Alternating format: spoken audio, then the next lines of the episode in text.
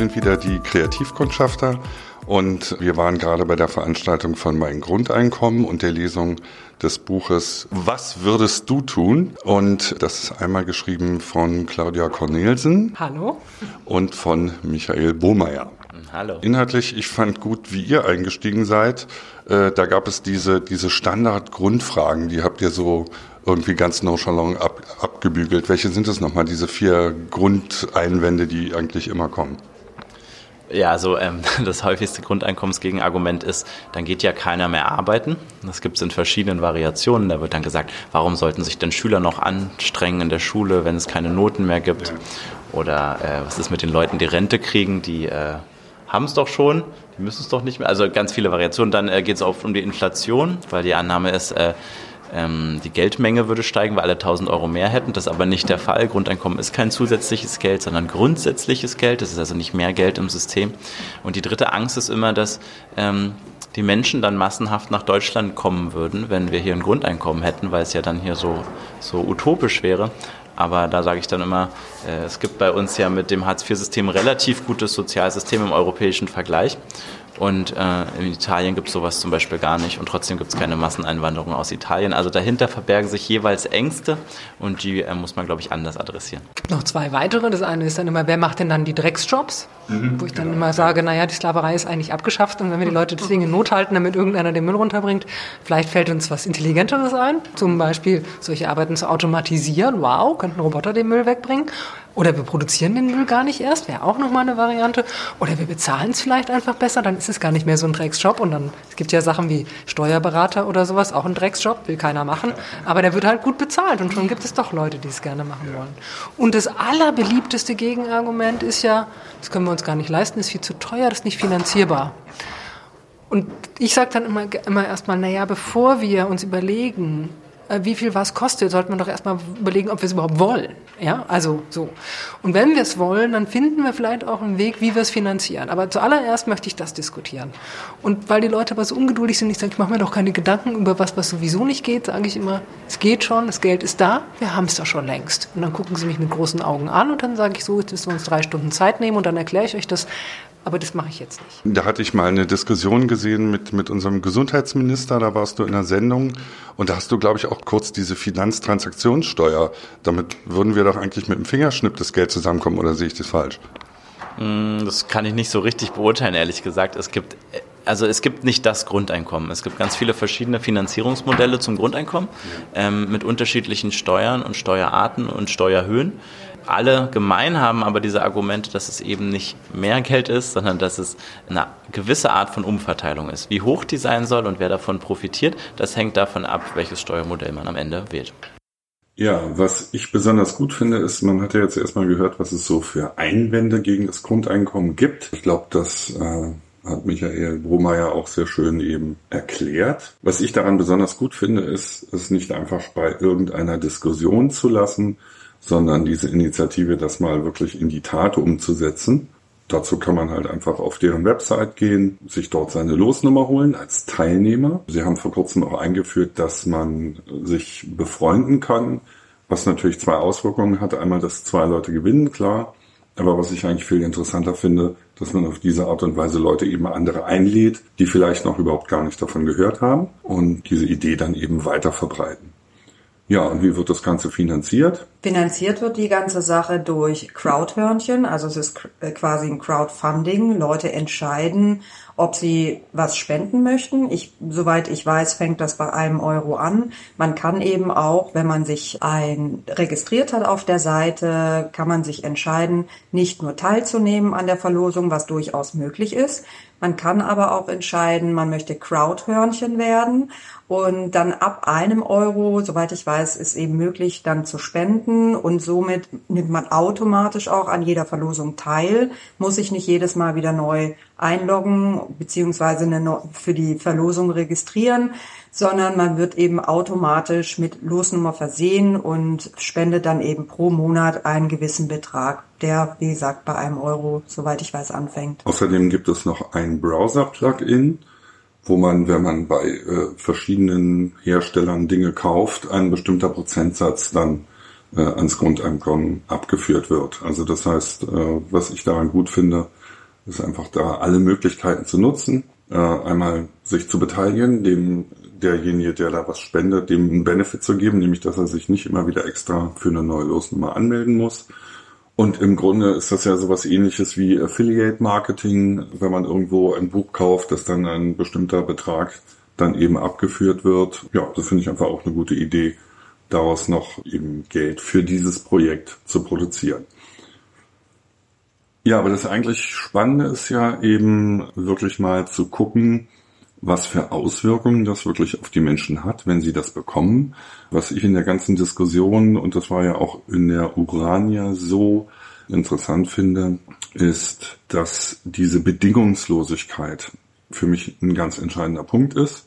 Also sämtliche Sozialleistungen heute sind ja an Bedingungen gebunden, ein bestimmtes Alter, ein Grad der Behinderung, wie lange man Arbeitslosengeld eingezahlt hat, ob man sich irgendwo bewirbt oder es ist ja immer wieder, es ist ja nicht einfach so, dass man Hartz IV bekommt und dann fragt kein Mensch mehr nach.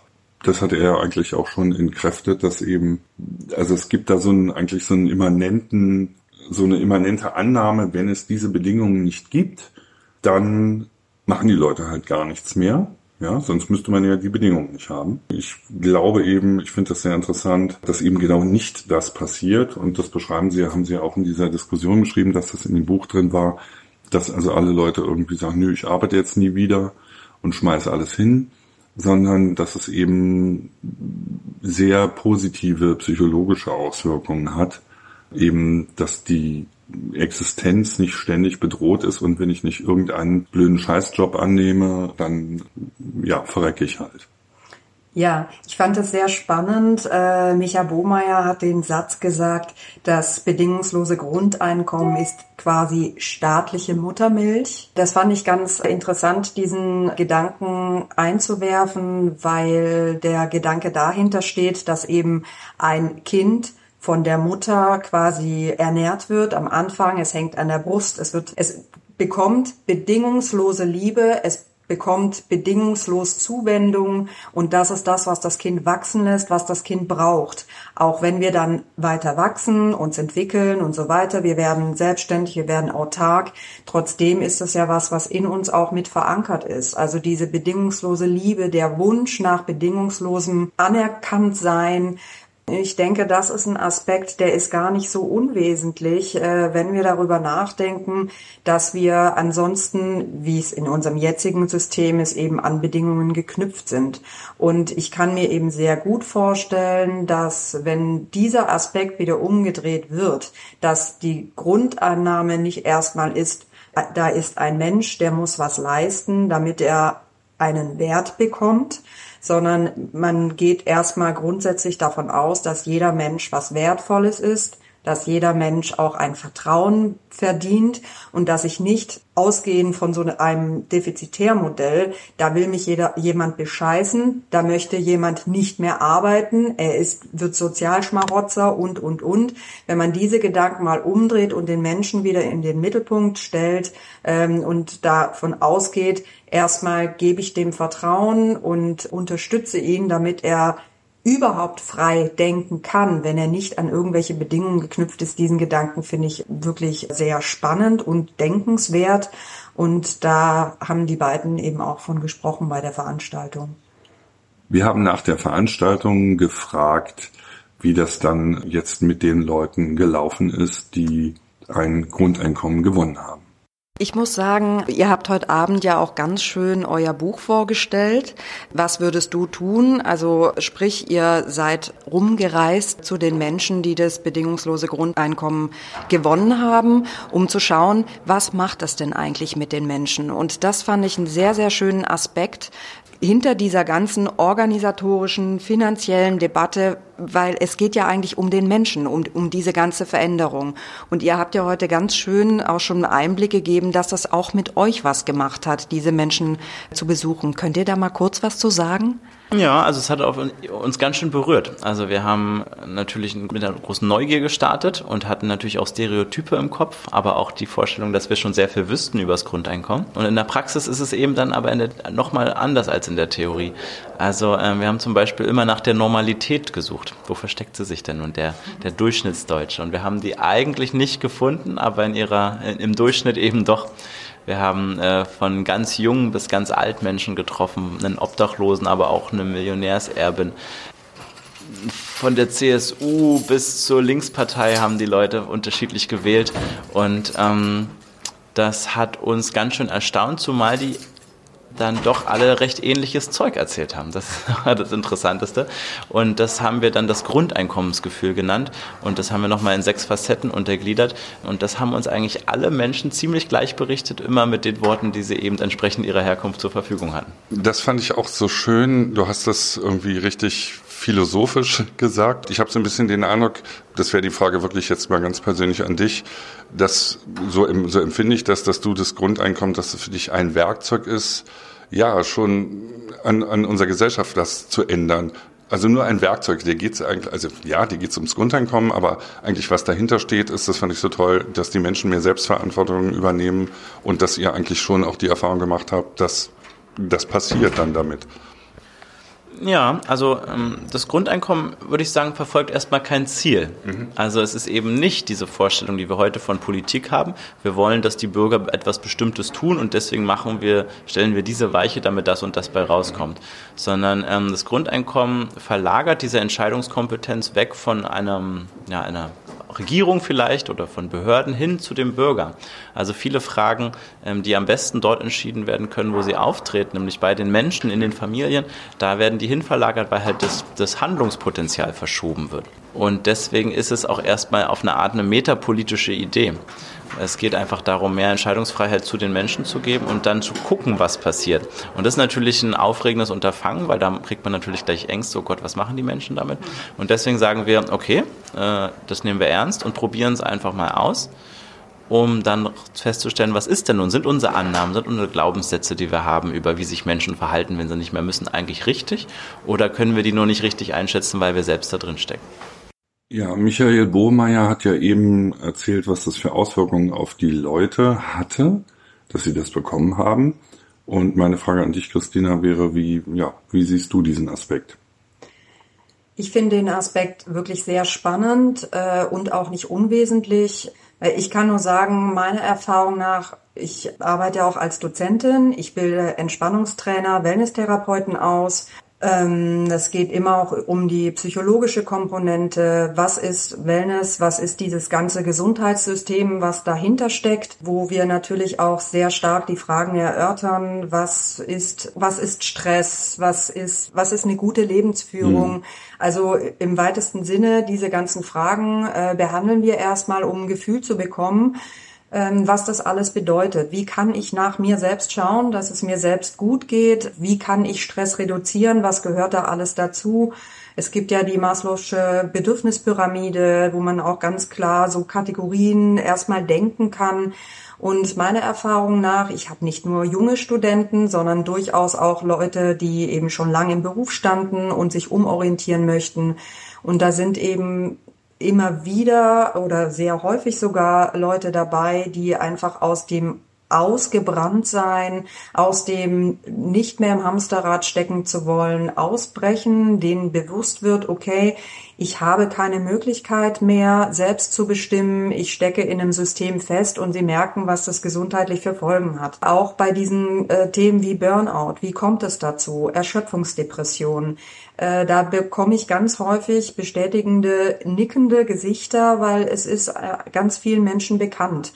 Und mein persönliches Gefühl ist einfach, dass diese ganze, äh, die, unser gesellschaftliches Konstrukt, wie es ist, eben nach Leistung bewertet zu werden und eben nicht so sehr die Möglichkeit zu haben, selbst auch äh, frei zu bestimmen, weil ich schon mal gar nicht die Zeit habe. Ich muss arbeiten, ich verdiene vielleicht auch schon nicht mehr so viel oder so, muss eben immer weiter leisten, dass das durchaus eben ein Aspekt äh, sein kann, selber in einen Erschöpfungszustand zu geraten. Wobei wir ja da eigentlich auch schon wieder bei der finanziellen Diskussion wären. Das hieße ja im Grunde, Oder das deckt sich ja auch mit den Erfahrungen, äh, die die beiden gemacht haben. Also zum Beispiel, wenn ich mir vorstelle, dass eben äh, weniger Leute Burnout haben oder so, also dass das Auswirkungen hat auf die Kosten im Gesundheitswesen. Ja? Absolut. Oder, ja. oder auch zum Beispiel tatsächlich vielleicht die Produktivität steigert, weil die Leute eben Dinge arbeiten, die die sie arbeiten wollen. Die sie arbeiten wollen, die einfach sinnvoll sind. Ja. ja. Ich fand es auch spannend, dass äh, also einen guten Satz, der auch gefallen ist, weniger müssen müssen. Äh, sprich, die Leute entscheiden sich, äh, das ist natürlich erstmal eine Art Spekulation, liegt aber, finde ich, sehr nahe darüber nachzudenken, dass Leute dann tatsächlich auch die Möglichkeit haben, weil sie grundsätzlich erstmal abgesichert sind und das Vertrauen bekommen, okay, deine Basis ist gesichert, jetzt mach doch mal was draus. Und dass daraus auch, wenn wir eben diesen Stress reduzieren, was das macht, eben, oh, ich weiß nicht, ob ich über die Runden komme, schaffe ich es nächsten Monat, das sind ja alles Stressfaktoren, die auch auf, auf Körper und Psyche wirken. Das heißt, es macht erstmal eng. Ich bin in einem, in einem Stressmodus körperlich gesehen, habe also den Fokus darauf gelenkt. Das heißt, was passiert. Es ist eigentlich gar nicht wirklich möglich, kreativ sich entfalten zu können, weil der Fokus verlagert ist. Und wenn aber dieser Stressfaktor minimiert wird oder auch sogar weggenommen wird, dann habe ich ganz stark äh, den Gedanken, dass daraus auch Kreativität wieder entstehen kann. Die Leute können wieder mehr zu sich kommen, mehr auf sich selbst hören und haben die Möglichkeit zu entscheiden, was sie wirklich wollen, um dann wieder leistungsfähig auch tätig zu sein. Zu dem Selbstbestimmtsein gehört ja auch äh, tatsächlich dann auch, wenn ich zu mir komme, mich selbst auch wertzuschätzen. Äh, mit den Fähigkeiten, die ich habe, mit dem Potenzial, was ich habe und mein Gedanke ist, oder der sich mir immer wieder einfach stark aufdrängt, dass wenn ich von außen schon mal von Grundsatz her ein, eine Bestätigung bekomme, du bist was wert, ich vertraue dir, ich schenke dir bedingungslos erstmal eine Basis, mit der du arbeiten kannst. Äh, da denke ich, äh, können wir eben auch ganz viel Potenzial dann wiederum generieren, weil was passiert im Moment mit unserer Leistungsgesellschaft, erstmal viel vorweisen zu müssen, dass ich überhaupt äh, den Stempel aufgedrückt bekomme, ja, ist in Ordnung, was du machst. Ähm, das, das denke ich, ist eben fatal, dass wir auch eine Art Getriebensein entwickeln unter Umständen, wenn auch das, was wir arbeiten, vielleicht nicht genügend generiert, dass wir immer wieder äh, suggeriert bekommen, dass eine Leistung nicht ausreicht. Und wir hecheln quasi einem Ziel hinterher und es macht ein Gefühl von, ich kann es irgendwie gar nicht erreichen, weil dieses Verhältnis, dass ich wirklich etwas beitrage zu der Gesellschaft mit meiner Arbeit und äh, das wird dementsprechend dann gewertschätzt. Also dieses Gleichgewicht, das ist für mich im Moment gar nicht so stimmig, auch mit dem, was ich dann alltäglich an äh, da sehe, wie Menschen auch darunter leiden. Ähm, und diese, dieses Be Bewertungssystem hat eben denke ich, einfach weitreichendere Folgen. Die ganzen Erschöpfungszustände nehmen immer weiter zu. Es hat ganz sicher auch den Aspekt, dass man heutzutage offener drüber redet, äh, als es noch vor einigen Jahren war. Aber ich denke, es wird auch äh, immer mehr, also in meiner Wahrnehmung. Und ich denke, das, was letztendlich dann wieder generiert wird an die Leute versorgen zu müssen. Sie müssen in irgendwelche äh, Kliniken oder in, brauchen irgendwelche Unterstützung, um eben wieder zu Kräften zu kommen. Sie fallen demnach wieder aus bei der Arbeit. Die Krankheitsstände sind enorm hoch, aus Erschöpfungsständen raus. Ich denke, das ist auch alles Geld, wenn man es jetzt mal ganz platt nimmt, was sich potenziell, denke ich, minimieren lassen könnte, weil die Leute einfach wieder mit einer Freude in den Tag gehen. Ja, ich äh, bin erstmal abgesichert, ich kann machen, wozu mir der Sinn steht. Entweder ich äh, mache einen Job, um noch mehr Geld zu generieren, oder ich mache vielleicht auch äh, sozial zuträgliche Arbeit, ich gehe ins Ehrenamt, einfach weil es mir Spaß macht und nicht, weil ich jetzt das Geld brauche. Ich glaube, da würde eine Dynamik in Gang kommen. Vor allen Dingen, dass die Menschen auch wieder mehr füreinander gucken. Und das finde ich war auch für mich ein sehr ähm, schöner Aspekt, den ich wahrgenommen habe, als wir auch uns entschieden haben, dort äh, in die Urania zu gehen, um an der Lesung teilzunehmen, dass wir sagten, auch Mensch, äh, wir sind beide, befassen wir uns so lang mit dem Grundeinkommen, lass uns doch mal gucken, ob wir vielleicht auch die Möglichkeit eines Interviews bekommen. Dann haben wir die Presseabteilung äh, kontaktiert und die, das unglaublich herzliche aufgenommen werden. Ja, kommt vorbei, super, wir freuen uns, dass ihr kommt und auch vor Ort.